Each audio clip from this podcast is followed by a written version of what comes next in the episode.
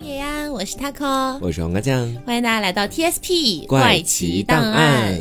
今天呢，要跟大家聊一些咱们中国的传统节日。是的，然后在这个传统节日里面呢，还会加上一些这个传统节日的由来，嗯以及它在古代的一些传说呀、神话呀等等的，对有一点点类似于咱们之前做的那个世界神话系列。啊啊，我以为你要说溯源了。溯源，我们确定它成为一个系列了，是吗？呃，我觉得应该是可以成为一个系列，就是从马桶那一期开始，从马桶到同性恋，然 后 这次再到传统节日，好的跨度太大了。呃，那我们就先来给大家聊一聊小年夜，嗯因为小年夜距离大家已经不远了。是，哎，你们家乡那边小年夜一般都是怎么过的呀？我们家乡那边好像小年夜过得不是特别隆重，嗯，我们也是。也就打扫一下，你们是这么简单吗？也就打扫一下，让大家聚餐一下而已。啊，对，我我们家也就一个聚餐，我以为你们那边只是打扫一下 那，那不至于，然后。就可以度过小年夜了。然后我印象里面好像是要烧个香、拜个佛这样子的，啊仅此而已了。对，但是我今天研究了这些小年夜的传统之后，才发现有很多很多东西是我们可以做的。嗯，先说一下小年夜的时间，小年夜的时间呢是在腊月二十三或二十四或二十五。啊，跨三天呢，很神奇，是一会儿我们会跟大家讲到为什么会有三天哈，嗯是因为历史遗留的问题，从一开始它只有一天而已。啊，嗯，那小年夜呢，在古代其实是民间祭灶的一个日子。嗯就是大家呃，可能爸爸妈妈那一辈儿吧，会经常叮嘱我们说，反正我们家是这样啊，嗯会说这个初一十五，啊包括小年夜各种节日的时候，传统节日都要给这个灶神爷啊、啊，财神爷、灶神爷给他们上香。对对对，嗯，然后这个灶神爷其实就是我们今天讲这个小年夜的主角了，嗯他就是这个灶王，灶王是的。这名字啊、那他就有很多名字嘛，像什么嗯灶王爷、灶爷、灶神爷之类的 这样的名字都指他。好像网络 ID 然后为什么要祭拜他呢？是说，据说在这一天呢，灶王爷都要上一次天庭，嗯去给这个玉皇大帝要报告这一家人的善恶，啊，就这一整年做的一些事儿。通风报信儿，哎，通风报信儿，反正就是去汇报一下，嗯然后让玉皇大帝来判断一下是赏还是罚。啊，嗯，所以灶王爷呢，就是掌管你们这一家的这个善恶大事的。嗯那么呢，在祭灶的时候呢，也就是小年夜这一天，大家就会把这个关东糖。啊说起这个关东糖，大家可能不知道什么东西，但是我说一个词儿，你们应该呃跟我差不多年纪的应该有印象，嗯是麻糖。麻糖，其实我真的不太知道，可能这个是在安徽皖南地区不太风行这个东西，我也不知道，也有可能跟年龄有关系。啊那反正近几年我是没太看到了。是就是我小的时候，呃，每一到小年夜啊，包括过年的时候，都会有那个就是长长的一个管儿，嗯上面沾了很多芝麻。然后里面是那种空心儿的，或者有些是实心儿，但是中间是有那种小小缝缝的那种东西。馅儿吗？里面没有馅儿，没有馅儿啊，就是单纯的麻糖。哦嗯，我觉得有一些听众可能知道。然后呢，在祭灶的时候就要把这个关东糖，也就是麻糖，去用火给它融化了。嗯，然后干什么呢？融化了之后，给它涂在灶王爷的嘴上。干什么？让他说甜言蜜语吗？对，啊，因为是这样的，就是呃，在古代的时候，每家每户的那个灶旁边都会贴一个灶王爷的画像。嗯嗯，因为为什么要贴这个呢？首先是大家信奉，就是说灶王爷每年都会去给玉皇大帝汇报这一家的善恶嘛。嗯啊，然后呢，呃，民以食为天，对不对？嗯你看柴米油盐酱醋茶这个东西，最重要就是柴，柴旁边其实就是灶，嗯所以这个东西对古代的中国人来说非常重要。嗯而且又加上古代的中国人吧，就是不像西方有一些国家一样，西方有些国家他们比如说一个小镇有一个面包坊，那么大家可能就一起去买面包就好了，作为主食嘛。嗯但是中国古代还不太有这个面包这个概念，大家就是自己蒸馒头啊，嗯自己吃大米啊这样子。自己种稻子呀，然后自己吃，是的，所以说这个灶还是很重要的。是嗯，所以他们就会在这个灶旁边贴一个灶神爷的这个像，保佑一下。嗯然后呢，给他涂上这个糖的原因就是希望他不要在玉帝面前说坏话，哎，就是嘴巴甜嘛，那说的就哎，对嗯对，就是这个意思。然后在古代呢，还有一个传统是说男不拜月，女不祭灶。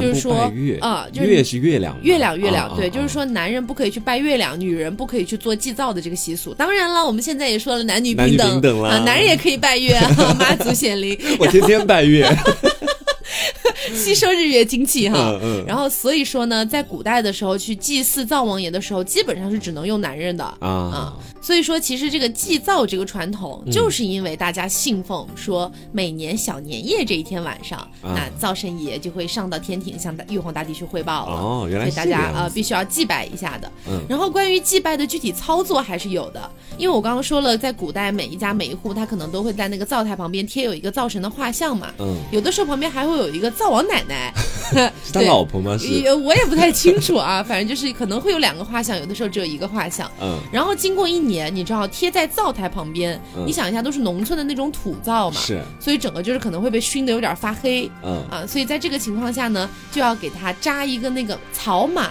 草马是什么？就是用那种稻草或者嗯。枯草一类的东西给他扎一个马。嗯。然后放在他旁边，就有一句话叫做“上天言好事，回宫降吉祥”，嗯，就是说祝他就是那个上天庭上的比较方便啊，回来的时候也回来的比较方便，给他扎个马，嗯然后再用那个就是糖给他糊住嘴巴，嗯然后这样子就跟他一起烧掉，这样子，这个这个过程就叫做辞灶。嗯，然后新年了之后呢，再买一副新的画像，又把灶神爷重新请回来，这个意思。哦啊，，所以大概是这个样子。这简直就是一些居民和灶王爷共同通了口气而欺骗玉皇大帝的故事，但？是中间会有几天，就是那个灶神爷所谓的去天庭，然后呢，再到新年之后把他请回来，中间会有一个时间差。嗯那么这几天呢，中国古代的人就会觉得说，那大家就可以暴饮暴食一下、哦啊，聚众呃呃那个赌博一下呀，就打打牌呀、打打麻将什么的，嗯对，大家就会稍微放纵一下下，是这个样子的。嗯那刚刚讲这个灶王爷，灶王爷又是怎么成为灶王爷的呢？嗯啊，说是灶王爷本来是天上的一颗星宿，啊，但是呢，他因为犯了一些错误啊，就被玉皇大帝呢贬到人间了，啊当上了这个东厨司命。他就是负责呢，在各家各户的这个厨灶中间去嗯记录人们是怎么生活的。啊因为在古代做饭是一件很大的事儿嘛，每天肯定都要做的，是这样子。对所以说他就负责去每天记录这些人，然后呢，每年腊月二十四，灶王爷都要上上天禀报这家人的善恶是怎么回事儿。哦，所以说呢，灶王爷其实你可以理解为他曾经是被贬的这样的一个形象。曾经是个新官儿，然后后来到下面来记录人间的各种各样的事情了。嗯，没错。啊然后呢，刚刚也说到，就是说为什么小年夜好像分了三天的这种感觉。嗯其实一开始呢，唐宋的时期都是腊月二十四去祭灶的。嗯然后呢，元朝、明朝也是一样的，但是到了清朝发生了一些变化。嗯说的是在雍正年间，每年腊月二十三的时候，就是提前一天的时候，皇帝都要到坤宁宫去祭神，啊，也就是向天地神明去汇报一下，哎呀，我今年这个皇帝当的怎么样？是啊，有没有风调雨顺啊之类的？寄一个福报。对对对。那顺便为了节省开支，也就把灶王爷一块儿给拜了，哦，嗯，所以说才变成了，慢慢就变成了王公贵族也都纷纷的在腊月二十三去祭灶了。都提前一天了，都是的，所以后面就变成了一个什么一个说法呢？就是官三民四传家五，啊，就是说官府、嗯。他们的小年是腊月二十三过的，哦，然后一般人家呢是腊月二十四过的，嗯。但是沿海一带的居民就遵守了传家的一些传统，嗯。所以就变成了腊月二十五去过。原来是这样，就是嗯不同的怎么说阶级，他们其实过的日期都不一样。是的，所以特别是受一些官府的影响比较重的一些北方地区，嗯然后这个民间风俗就更加逐渐演变成了二十三号过了。哦，原来是这个样子。嗯，所以其实大家现在去看那个日历，就会发现小年夜它可能标注了两天，嗯二三、二四都是。是你说这个，其实我是有印象的，因为在我们家好像是大家一块儿聊天的时候，我们家那边南方应该过的是二十四，应该过的是二十四。南方普遍都是二十四。对，然后呢，我们家里面人聊天就会说，可能是呃，在其他地方有一些也是过二十三的，嗯。甚至于说有的时候我们会发现电视台上面庆祝小年夜的那天晚上，不是很多电视台都会办晚会嘛，嗯。但当时好像并不是我们这边所认知的小年，嗯，对对对。对，所以嗯小年的这个日子稍微是有一些区别的，这就是雍正带出来的，哎，一个一个不同风俗这个样子。嗯然后当然啦，小年夜确实也是要这个哐啷哐啷的去打扫的。嗯打扫的意思呢，也就是一样的，因为灶王爷不是要上天庭嘛，对大家就是希望说灶王爷在上天庭的同时呢，也可以同时把这一家里面这些旧的、不好的、倒霉的一些运气一块儿给带走了。哦，是这样子的，所以才要打扫。灶王爷真的很忙，之前 那接下来我再来跟大家讲一个，就是在之后的除夕之夜的这样的一个怎么说传说吧，应该这么去讲。这个传说可以有效的解释了除夕到底是怎么来的。哦，他说的是啊，传说在古代有一个四脚四足的这样的一个很恶的，呃，怎么说上古妖怪吧，可以这么你不会说是年兽吧？不是年兽，我你要讲年兽的故事，我就把你打死。这个真的不是年兽的故事。好的好的，年兽的故事大家都知道嘛。那这个怪物，这个恶兽啊，它的名字叫夕，叫夕阳的夕。嗯，它呢在每年冬天的时候，因为我们都知道冬天可能大部分地区都会下雪，然后就会造成在野外的很多食物是很短缺的，所以这个恶兽蜥它就会趁着在冬天下大雪，外面没什么食物的时候，跑到各个村庄里面去，去抢那些民间的很多百姓们他们所吃的东西。哦，然后呢，因为这个怪兽它身体特别的庞大，然后脾气还特别暴躁，还特别的凶猛，就跟那个野外的呃什么狮虎啊都差不多这种感觉，所以就给很多村民带来了一些苦恼。很多村民想，那每年到了这个下雪的时候，尤其是在腊月的时候，那没办法呀，为了躲这个凶手，所以就每年腊月底的时候，大家都啊把家里的衣服整理整理啊，带上拖家带口，带上老的小的，到附近的竹林里面去躲避。直到这个凶兽呢，把村庄里基本上洗劫一空之后，再回去。总而言之就是很可怜，你知道？嗯，说是在有一年的时候，这村里面人呢正准备收拾东西，要逃到那个竹林里面去的时候，哎，碰到了一个七八岁的小孩儿。这个小孩当时特别饿，他就饿倒在这个路旁边。这个时候呢，村民里面有一位很好心的婆婆，就把他救了下来。然后呢，就跟这孩子说：“哎，这个你就不要在村庄里面了，你跟我们一块到竹林里面去，马上有那个恶兽蜥要来，你千万不要受到它的侵害。”嗯，然后这个聪明的小孩呢，就跟着所有的村民一起来到了竹林里面。这个在冬天的竹林啊，其实还是非常的寒冷的嘛。嗯，所以这些村民们也开始用竹林里面的竹子盖房子呀，然后烧火取暖啊。然后这个时候，这个小孩就看到大家都在忙活嘛，他就问大家，他说：“我们这个竹林离村子不是特别近吗？你们就不怕这个蜥又到竹林里面来抢大家的东西吗？”嗯，然后这个老人当时就回答说了，他说：“在我很小的时候，我就跟着乡里乡亲一块到这儿来躲避那个凶兽了。”但雪很大的那几年，村里面大家也都没什么吃的的时候，他还是会想往竹林这边追过来。但是他每次一看到乡亲们在竹林里面就是砍竹子呀，用竹子烧火呀，而且还有那个竹子被烧的时候发出噼里啪啦的声音啊，他就会马上逃跑了。哦，所以呢，可能就是这个恶兽它比较怕竹子啊。然后呢，这个孩子我们在前面说了，他是个聪明的孩子，对他想了想，告诉大家说，我有一个办法可以除掉这个恶兽，然后让大家今后就不用在腊月里面的时候还要跑到竹林里面来了。嗯，当时大家一听说都非常高兴啊，说，哎，你有这个办法，你快说说到底是怎么回事儿。然后这个小孩就告诉大家说，啊，你们多砍一些竹节儿，那个竹节就是竹子，不是一节一节的嘛，嗯啊，给它砍好了，然后呢，把他们都带到村子里面去。今天晚上全村的人都可以去回家。啊，都可以回家去过，然后呢，各家的门口都放上一块红布，这样就可以了。等到明天天亮之后，这个恶兽我保证他就再也不会来了。啊，当时这个乡亲们听他这么去讲，说你一个小屁孩儿，你说的这些东西我们怎么相信？但是呢，也不失为一个办法，因为他好像说的也挺有道理。这个恶兽确实是怕竹子这个东西的嘛。嗯，然后呢，这些乡亲们就半信半疑的就把这个孩子跟他们一起都带回了自己的家。很快呢，就到了晚上。然后啊，村里面人都害怕呀，因为毕竟是个小孩说的，你不知道说的到底是真的还是假的，没有人敢睡觉。大家都在自己家门口挂了红布条，然后就很害怕这个恶兽他会选择其中一家当为突破口，所以呢，村民们就都集中到了这个村子里面中间的这个地上，然后就把这个从竹林里面带过来的碎竹子呀，把它点好了，点起了火，大家一起抱团取暖，然后饿了的话就从家里面拿一点吃的东西出来嘛。说是到了这个凌晨的时候啊，果不其然，这个恶兽蜥它就来了。大家听到这个叫声，就就迅速的恐惧的都缩成一团了。这个聪明的孩子他特别有勇气，他就告诉大家说：“哎，我告诉大家，我去把它引过来，然后呢，大家就往火堆里面扔我们守了一夜的这个碎竹节儿，就大家都只要在这里站着就好，我去干什么危险的一件事情。”啊，对他真是有勇气，放得下心的。对，然后呢，这个好心的老婆婆啊，就原本救她那个老婆婆，原本还想拉一拉她的，没想到她跑得太快了，她已经到了村口了啊。然后呢，他就看到这个蜥正想往这个村子里面闯，然后还破坏了很多东西。于是这个小孩儿就对着那个恶兽大声喊说：“你每年都来呀，对你过来呀！啊，你害得百姓们不能安居乐业，我今天一定要给你一点厉害。”你说这个恶兽哪经得起这样的挑衅，对不对？迅速就向他追了过来，然后呢，追着追着，他发现，哎，各家各户门口都挂了红布条，不敢进了啊，不敢进这个家门了。于是呢，他就继续追这个孩子，追这个孩子，追到了村民们都在的那个空地上面。然后这个时候，这孩子就大喊说：“乡亲们，往火里面堆这个碎竹节儿啊，快点往里面扔呐！”当时这么迅速跟大家讲。可是啊，这些猪队友们很不给力，大家都被这个恶兽吓坏了，僵住了，你知道吧？没有往里面去丢那个碎竹节儿。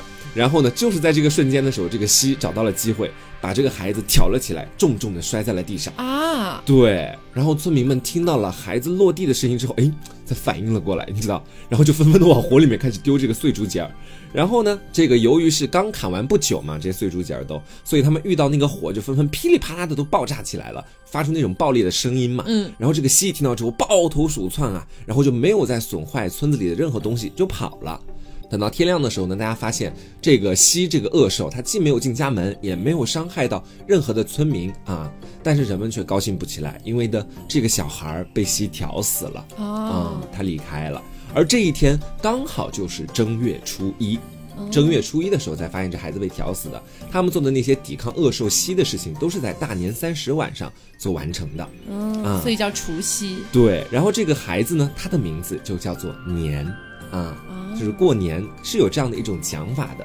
然后我不知道大家还记不记得有一句古诗啊，叫做“爆竹声中一岁除”啊，有的有的，对吧？前面的爆竹可能不单单是指火炮的意思哦，也可能会是那个爆裂的竹子的意思，嗯，对吧？这么一讲，是不是也能讲得通？是，但这个故事大体上听起来跟年兽的故事其实差不了太多，差不了太多，差不离。因为好像在我国古代劳动人民的心里面，只要是个恶兽，他必定怕鞭炮，怕噼里啪啦的，怕红色，对，怕红色，所以这些故事基本上都没有什么悬念，你知道吧？是的，嗯嗯。然后接下来给大家讲一个关于清明节的故事。嗯，大家总会觉得清明节好像就是祭祖嘛，啊，然后呢回去扫墓嘛，对，呃，好像也是二十四个节气当中的一个嘛，最为萧瑟的节日。但是怎么为什么它凭什么就从二十四节气就变成了一个节日呢？哦，而且同时为什么清明作为一个节气，它就一定要去扫墓呢？很奇怪哦，不知道大家有没有想过这个问题？很多人都没有想过，因为 因为都是看着自己的爸爸妈妈去扫，自己也跟着扫，这样是。其实呢，有一个让我。觉得非常令人扼腕叹息的故事呀！嗯，哎呀，这个跟宫斗还有点关系啊！哎，是这样子的，说故事呢是在两千多年前的春秋时期发生的。嗯，当时的晋国有一个国君叫做晋献公，然后这个晋献公呢有一个宠妃，她的名字叫做骊姬。嗯，这个骊呢是马字旁一个美丽的丽，姬就是那个女字旁一个臣啊，就那个姬是。好，那这个女的呢，她就是可以说长得非常的美丽啊，嗯，祸国殃民的那种美，必定是这样的女性角色，就是反正你想想妲己有多美，她就有多美吧，就这么个感觉。那么呢？你说这样的一个人啊，他如果说他不聪明的话，那可能就是一个花瓶儿了。对，但要是聪明起来，有可能就是红颜祸水，祸国殃民，对吧？嗯。那最要命的是呢，这个骊姬啊，她不仅长得美，而且呢，他还心眼儿特别多。玉藻前吗？这是？哎，就是想就那种，哎，反正那心眼儿有点坏这样子啊。然后呢，他又特别美嘛，所以这个晋献公其实特别喜欢他啊。哎呀，说什么听什么。哎呀，好的好的，爱妃，嗯，大概就是这样的一个感觉哈。而且呢，他会在晋献公面前假装啊，他会在晋献公面前假装自己啊，其实我什么都不知道呀，哦，为什么要这样说我呢，哥哥？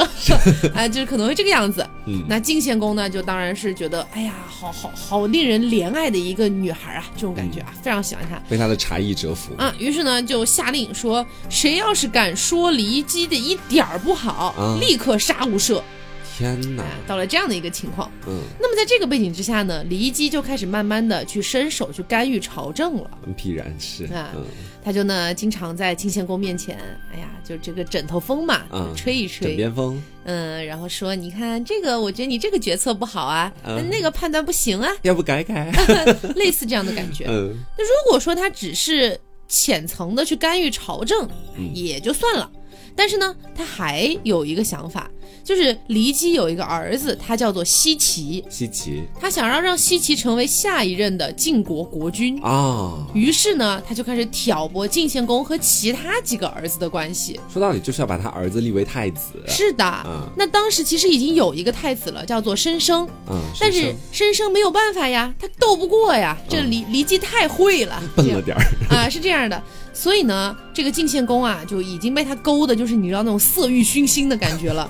最后就为了这个骊姬啊，真的就把西岐立为太子了。啊然后这个原本的太子申生听闻这个消息之后呢，就自杀身亡了。啊，一出惨剧啊！这是的那同时呢，晋献公还有另外两个儿子，嗯他们俩呢就只能被迫出逃了，因为是被骊姬所迫害嘛，嗯他不容忍这个皇宫里面还有别的男人去威胁他儿子的地位。哦，是这样的，所以呢，这件事情在历史上也被称为骊姬之乱。嗯那么讲到这里为止呢，跟清明节还没有一丝一毫的关系，哎，但是马上就要来了。嗯就刚刚提到了一个人，他叫做重耳，也是晋献公的一个儿子，被迫出逃的一个儿子。是这个名字呢，大家可能没有什么印象，但是如果我说另外一个名字，就是晋文公。啊，这个知道的。啊，他就是晋文公，就春秋五霸里面的第二位霸主晋文公。只不过呢，这个晋文公在现在，在咱们故事的现在，他还只是一个在逃难的一个嗯落寞贵族吧，是的，这样的感觉。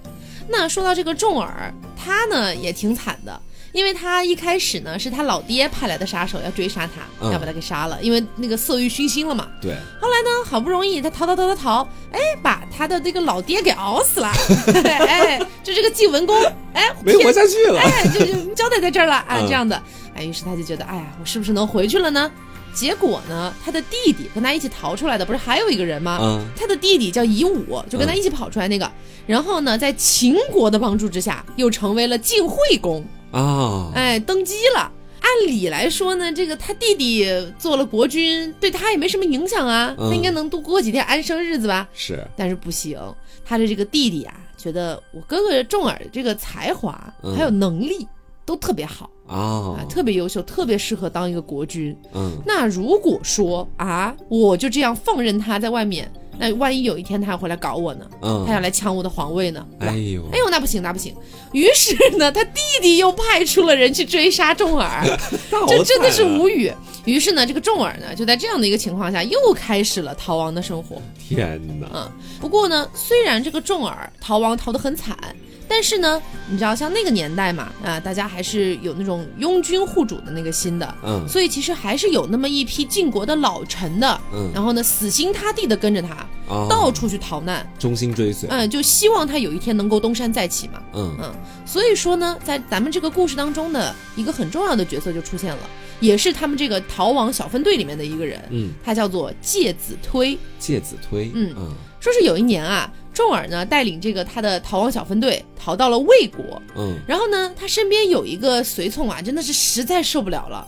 又没吃的，又没喝的，又没穿的，哎，啥也没有啊。于是他就干了一件非常缺德的事儿，嗯他把他们小队里所有的粮食和钱财全部带走了啊，啊，自己拿走了。那他们该怎么办啊？对呀、他们该怎么办呢？嗯哎呀，那怎么办呢？于是呢，他们就只能向当地的一些农夫去求助。啊，但是你说吧，虽然化缘，但是你说虽然他是一个落寞贵族哈，嗯但你说逃亡了那么久了，嗯身上脏兮兮的，又没有衣服穿，又没有钱，嗯，你让人家拿什么相信你啊？是啊又，不像现在啊，你看一下我微博认证是吧？你看那个时候没办法，嗯于是呢，这个农夫也不理他们，什么东西啊，这来要饭的吧，就这种感觉，把他们赶走了。嗯，那这个没办法呀，他们就只能上山去挖点野菜呀，啃点树皮呀。太苦了，那，就以此来过日子，偶尔呢逮一个什么小虫虫、蚂蚁啊，或者打一只小野兔啊，大家分了吃，这样子的，很惨。呃，但是好歹也不至于饿死。但是没过多久呢，你知道这个山上能吃的、能砍的、能摘的也都嗯差不多了，是啊也不是那么的物产丰富嘛。嗯所以在这样的情况下呢，每个人都是面黄肌瘦的啊，一个个都是反正看着脸色非常不好。嗯那在这个时候呢，这个介子推还记得吗？啊，逃亡小分队里的成员，这个介子推就想啊，嗯我拥护的这个未来的，我们希望他成为的国君，嗯，他不能够是身体情况这么不好对，啊、因为呢，呃，这个重耳啊，他虽然可能大家会分点东西给他吃，可能会让他吃的最多，但他心理压力非常大。是，你想，带着这么一大帮人啊，未来就是渺无音讯的这种感觉，嗯心理压力特别大，所以他反而是身体最弱的那一个。嗯那介子推就不想让他身体这么弱，于是有一天在炖汤的时候，野菜汤，然后介子推就心一横，就在自己大腿上割了一块肉，啊，然后切碎了扔进汤里面煮了，然后拿去给这个重耳呃重耳吃。重耳一开始还不知道啊，说哎吃的时候是什么野味儿吗？你打到什么东西了吗？这么好吃？那 倒也没有，那怎么会有肉呢？啊，那嗯但当时也没多想，毕竟偶尔还是会打点野兔什么的嘛。嗯结果到后来呢，众耳无意听到他们几个人对话的时候，嗯，重耳才知道原来是介子推从自己腿上割下一块肉来。放到了汤里面。对，然后当下那个众耳那个心情，你想象一下，嗯，跟着自己死心塌地逃亡这么久，自己什么都给不了人家，然后人家还死心塌地的什么也不要，就从腿上割块肉下来给你吃，是，当场那是哭的不成人样，嗯，然后就立马放下一句话说：“你们跟着我这么久受苦了，嗯。只要有一天啊。”只要有一天我能够飞黄腾达了，我就绝对许你们一生的荣华富贵。我觉得我绝对娶你们，全部进宫。不是不是不是，嗯，然后呢，就在公元前六百三十六年，重耳终于结束了他的逃亡生活，啊出头了。啊，重返晋国，他逃亡了十九年，哦，然后呢，重返晋国，当上了国君，成为了大名鼎鼎的晋文公。哦，而那些曾经的那个逃亡小分队嘛，那肯定就是，哎呀，对吧？你成为国君了哎呀，当初哎呀，是有些人好像是说要给我们许着荣华富贵来着，啊 给不给呀、也不知道买股票似的。反正就是有些邀功了，开始、嗯啊，说觉得不能跟跟着你白吃了十几年苦啊，是吧？啊接近二十年呢，但只有一个人例外，就是嗯介子推。只有他忠心耿耿。介子推就是一句话都没有说过，嗯，他从来没有向呃晋文公去要过任何的这个赏赐啊之类的。而且呢，介子推对于他们那些去邀功的行为是非常的，就是说很很鄙夷的不，屑。说哎。我们当初拥护这个国君，是因为我们觉得他是天命所致，对吧？嗯他才是那个真命天子，他才能引领我们的国家走向更好的路。嗯，你们怎么还能去邀功呢？这不就应该是理所当然的事儿吗？啊，非常非常非常一个正气凛然的人啊。嗯于是呢，介子推就实在看不下去这些人的这些样子了，嗯看不惯啊。于是呢，他就带着自己的母亲到了深山里面，嗯成成为了一名隐士他还要隐居，啊。他隐居去了。真的是什么都不要哎。那再说回这个重耳干什么了呢？嗯重耳干什么吃的呢？这件事我很生气啊，我很生气。说他当上国君了之后啊，他虽然没有忘记当年的那些跟他一起逃亡的人，嗯但是因为他这个刚当上国君，有非常多的国事要去忙，嗯太繁琐了，所以呢，他就有人来禀报说谁谁谁要赏赐，谁谁谁要赏赐，他就一直都一一直赏，一直赏，嗯所以他就以为在那些人里面也有介子推的份儿，啊，他以为介子推也已经被赏赐了其，实没有，其实没有。然后呢，他后来隔了很长一段时间，他突然有一天想起来，哎，我怎么这么久没有见过介子推了？哎，好像还有个介子推。真的是，然后才去派人去询问，才知道介子推原来是其实没有得到任何的封赏，还带着母亲去隐居深山去了。啊，哎呀，你想一想这个晋文公当时的那个心情，他就觉得，哎呀，我简啊简直是想找个地方把自己埋了那种感觉。他有想到介子推当年给他割肉的事儿嘛，嗯再想到自己的那些承诺，哎呀，整个就是羞愧难当。于是呢，他就带着一帮人马进了山，要去把这个介子推找出来。嗯，你说这个地方啊，你如果说找出来了，是不是皆大欢喜呢？嗯，哎，但是你知道那个深山啊有点大，如果说要带着人去搜呢，还不一定能好搜出来。啊，不好所以找。嗯，当时就有一个傻逼，真是个大傻逼，我真是觉得无语。当时就给这个晋文公出了个馊主意，太馊了。他就跟他说：“哎，主公，你看要不这样，你看这个山这么大，我们不如在山的三面放火，啊只留一路出口，这样子介子推肯定会从这个一路出口出来，我们就只要在这个出口处守候他就可以了。”他真是个傻逼耶！哇，我真无语。结果，哎呀，我也不知道这个晋文公是怎么想的吧？虽然这也有可能是野史哈，嗯我也不太清楚。反正历史上是确实是这么说的。晋文公就说：“哎呀，好主意！”，他就真的在三面放起了火，他也不想想那个火你是烧起来怎么控制得住呢？对呀，于是把整个山烧得空空如也，啊，也没有见到一个人下来。天，那不就直接被他烧死了吗？是的，哎烧完了之后呢，哎，这晋文公看怎么回事啊？怎么还没下来呢？他就又带着人马上去搜山了。搜山，搜搜搜搜搜，搜到一棵树旁，发现了介子推母子的尸体。哎呦，嗯，然后在烧焦的尸体的旁边留下了一封血书，就是埋在旁边的一个树洞里的。嗯这个血书上面写的是：“割肉奉君尽丹心，但愿主公常清明。柳下做鬼终不见，强似伴君作谏臣。倘若主公心有我，忆我之时常自省。臣在九泉心无愧，勤政清明复清明。”哎呦，这故事听的人好窝心啊！啊，然后据说当时晋文公看到这封信的时候，哗啦一下子一口老血，一口老血就吐出来了，这个是然后马上就晕过去了。啊，就是根本就承受不了这样的事情。你想啊，其实介子推对于当年的晋文公来说，也就是当年还没有成为晋文公的重耳来说，其实是有非常大的恩情的。对，而且呢，他又是不求任何回报的，是一个完全的忠臣啊。是然后就这样被自己放火烧死了，你想他得有多苦，多多多悔恨啊！他真的是一直活在对他的愧疚当中，但是也没做什么好事儿。我说实是话，嗯，于是呢，为了哀悼介子推。晋文公呢，就把介子推和他的母亲分别安葬在了那个就旁烧焦的那棵大柳树旁边，嗯然后并且下令把那座山改为界山，啊，介子推的介。然后呢，在山上也建了祠堂，并且把放火烧山的这一天定为了一个节日，叫寒食节。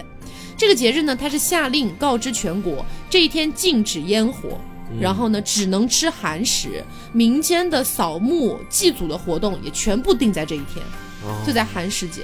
而为什么后来转变到清明呢？是因为寒食节刚好是清明的前一天。哦，嗯，所以呃，本来那个时候到了大概秦汉的时期，然后大家这个扫墓祭祖的这个风气也就越来越兴盛了嘛。嗯，所以大家经常是把扫墓的时间，因为你扫一天啊，扫不完，第二天清明接着扫，接着扫可以。嗯，然后所以呢，慢慢慢慢的，清明也就取代了寒食节的这个地位，嗯。慢慢就相当于两个节日融成一个节日了，了。哎，并在一起了，嗯，也就变成今天的这个清明节了。哦，原来是这个样子。嗯，不过讲真，心里还是觉得特别的有点小难受的感觉吧，是尤其是看到介子推就是奉献一生之后，到最后没有得到一个好的结果。嗯嗯好惨哦。是，那我接下来再再来跟大家讲一下，讲一点快乐的东西。好，接下来给大家讲腊八这个节。为什么我会说腊八这个节啊？其实因为我的生日就是在腊八节，啊，你知道恭喜恭喜，快到了呢。对，也是快到了，所以我对它的这个来源特别感兴趣，嗯，也去找了一些相关的资料。它其实关于腊八节为什么由来，有很多很多种不同的说法，嗯在这里给大家讲两种，我个人觉得还蛮有意思的哈。一个呢是跟这个朱元璋有关系，说他当年是落难啊，在这个牢监里面受苦，正到这个冬天的时候，哎呀，太饿了，没有任何东西可以吃。他就从监狱里面的老鼠洞里面偷老鼠在吃的，你知道？从老鼠洞里刨出来一些红豆啦、大米啦、红枣啦等各种各样的五谷杂粮，然后就把这些东西熬成了粥。因为他在吃这个粥的时候呢，刚好是腊月腊八，而且这个粥也确实解了他肚子的那个燃眉之急。嗯所以说呢，等到他后来做了皇帝啊，平定了天下之后，他就把这一天定为腊八节，啊而且把他在当时吃的那个粥命名为腊八粥。嗯啊，这是第一个相对来说比较简单的，我还听说过一个说法呢，是说这个朱元璋他出身比较贫穷嘛，简直是个草根英雄。哎，草根英雄，然后从小就给地主放牛，嗯啊，经常就是挨饿受冻的。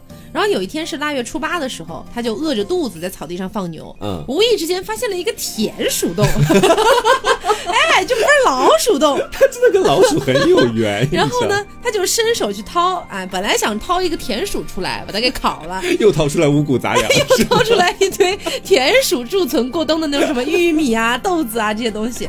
哎呀，小朱元璋大喜，于是呢，他就把这些杂粮洗干净煮了一顿，哎，嗯。就变成了这个腊八粥，也是他有生以来记忆中非常美味的一个美味佳肴。嗯然后后来呢，也是到了这个他农民大起义做了皇帝，然后天天吃鱼吃肉的。嗯但有一天突然想起来了，这个腊月初八这一天他煮过这个腊八粥忆，苦思甜了。嗯，他就要求厨师用五谷杂粮煮粥给他吃，哎，越吃越香，越吃越香。嗯，于是呢，他就下令全国都要于十二月初八这一天嗯去煮腊八粥吃，还亲自取名腊八粥，所以这天就变成腊八节了。就是反正他跟老鼠是始终很有缘的，不解之缘，像你跟粑粑一样。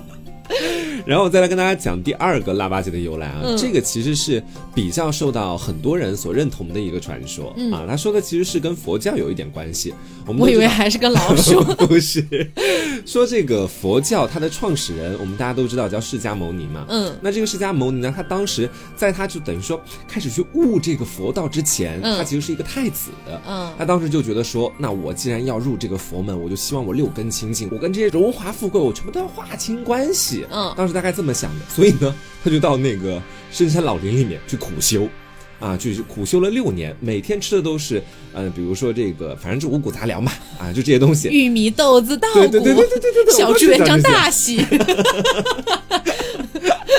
然后呢，他当时是想用这种淡薄物质的这样的一种形式来去悟到这个佛教当中真正的那个道究竟在什么地方嘛。哦，然后呢，他渐渐的呢，没有去悟到真正的道，他开始去感觉得到是说，世间的这么多人啊，就我们在人间里面这么多凡尘俗子，大家为了钱死，为了钱生啊，每天都在为着物质生活去奔波，这个是肯定达不到解脱的大道的。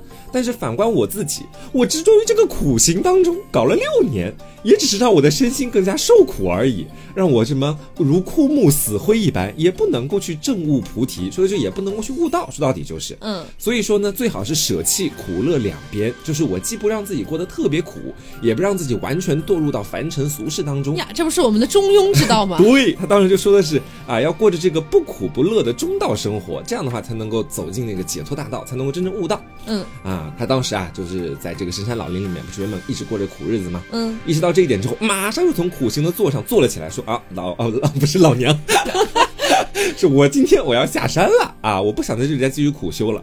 但是你知道，他这几年一直吃的每天都特别的没有营养，讲到底就是、啊，有一顿没一顿的。他是刚颤颤巍巍的、有气无力的走到这个山下的一条河当中，他说啊，我进去洗个澡吧，洗一下我这六年以来的污秽啊，在里面开始沐浴。但是呢，因为他形体实在太瘦弱了，竟然很疲乏无力的倒在了河边啊啊，都没有办法下去洗澡。然后过了一会儿，他呢就是扶着岸边的这个枝叶啊，还有石头啊，把自己站起来了。走不了几步，又瘫在了地上，啊，整个人是特别没有力气的一个状态。弱了。对，这时候呢，河边路过了一个牧女，牧羊的那个牧、嗯啊。然后呢，这个牧女的名字叫难陀波罗，后面我不会再说第二遍，记得她是个牧女就行。好的这个太绕口了啊！她是原本在河畔旁边的草丛上面去放牧，她忽然呢，她刚好在河边看到了我们这个太子，嗯啊，就是倒在这个河岸边有气无力的，她就迅速的升起了同情之心，然后就拿了这个乳汁来供养太子，不是他自己的乳汁。哦，吓死我了，吓死我了，吓死我他了。放养那些牛羊的乳汁哦应该是，好的好的但是这里的乳汁其实也没有做特别详细的解释，我个人觉得应该不会是拿他自己的乳汁去喂啊。啊，好的，然后呢，这个太子就接受了这个牧女的一杯乳汁啊，这个美味实在是没有办法用各种语言来形容。嗯，反正总而言之就是喝完之后五体通畅，而且渐渐的恢复了力气。然后呢，他就刚好就是走过了这个河，来到了这个迦耶山的一棵繁茂的菩提树下。嗯，啊，然后在这个树下的时候，他终于悟到了，也就是他是原本从山上走下来，因为太累了啊，那是没有力气悟道，然后喝了这杯乳汁之后啊，走到菩提树下，然后才开始去悟道的。所以说呢，这个就是后面到了我们现在很多的在佛教里面啊，大家每到这个腊月腊八这一天，他们就会用这个五谷还有各种谷物，然后就煮粥供给这个佛，就是也就称为腊八粥嘛，嗯也就传到了今天。然后这个风气也在民间开始越来越流传，成为了民间的风俗之一。总而言之，大家就想通过这种方式来纪念一下当时这个释迦牟尼到底是如何在菩提树下悟道的啊、哦，就通过这种方式的。因为佛教徒好像我不确定是不是所有佛教，好像在佛教里面吃这种五谷杂粮，也是很多的教徒基本上都会去这么做的。哦，可我还是更相信朱元璋的故事。这个故事其其实流其实流传的蛮久，然后大家接触的也蛮多的。嗯。啊，所以今天就是开坑一个小系列吧，啊，嗯就是这个溯源，然后同时也跟这个世界神话传说有一些关系。嗯然后之后呢，我们可能也会再做一些跟国内包括国外的一些不同的节日，它的背景是怎么来的。对，其实我们今天准备了很多很多的资料。是的，是的啊，嗯，没有想到这么快就时间足够了呢。对的呢。好，那也希望大家能够喜欢今天这期节目，嗯还有包括大家想知道一些不同的什么类型的节日，比如说。呃，圣诞节应该就大家都知道了啊啊 之类的。那为什么会有平安夜呢？啊啊，类似于这样的一些问题，是大家好奇的都可以在评论区里面大家一块来聊一聊。嗯然后我们也可以从评论区里面看看有没有就是可以跟大家一起来做个节目的对这样的一些素材。嗯那谢谢大家，那希望大家能够喜欢今天这期节目。那我是 taco，我是王家酱，那我们下周再见喽，拜拜拜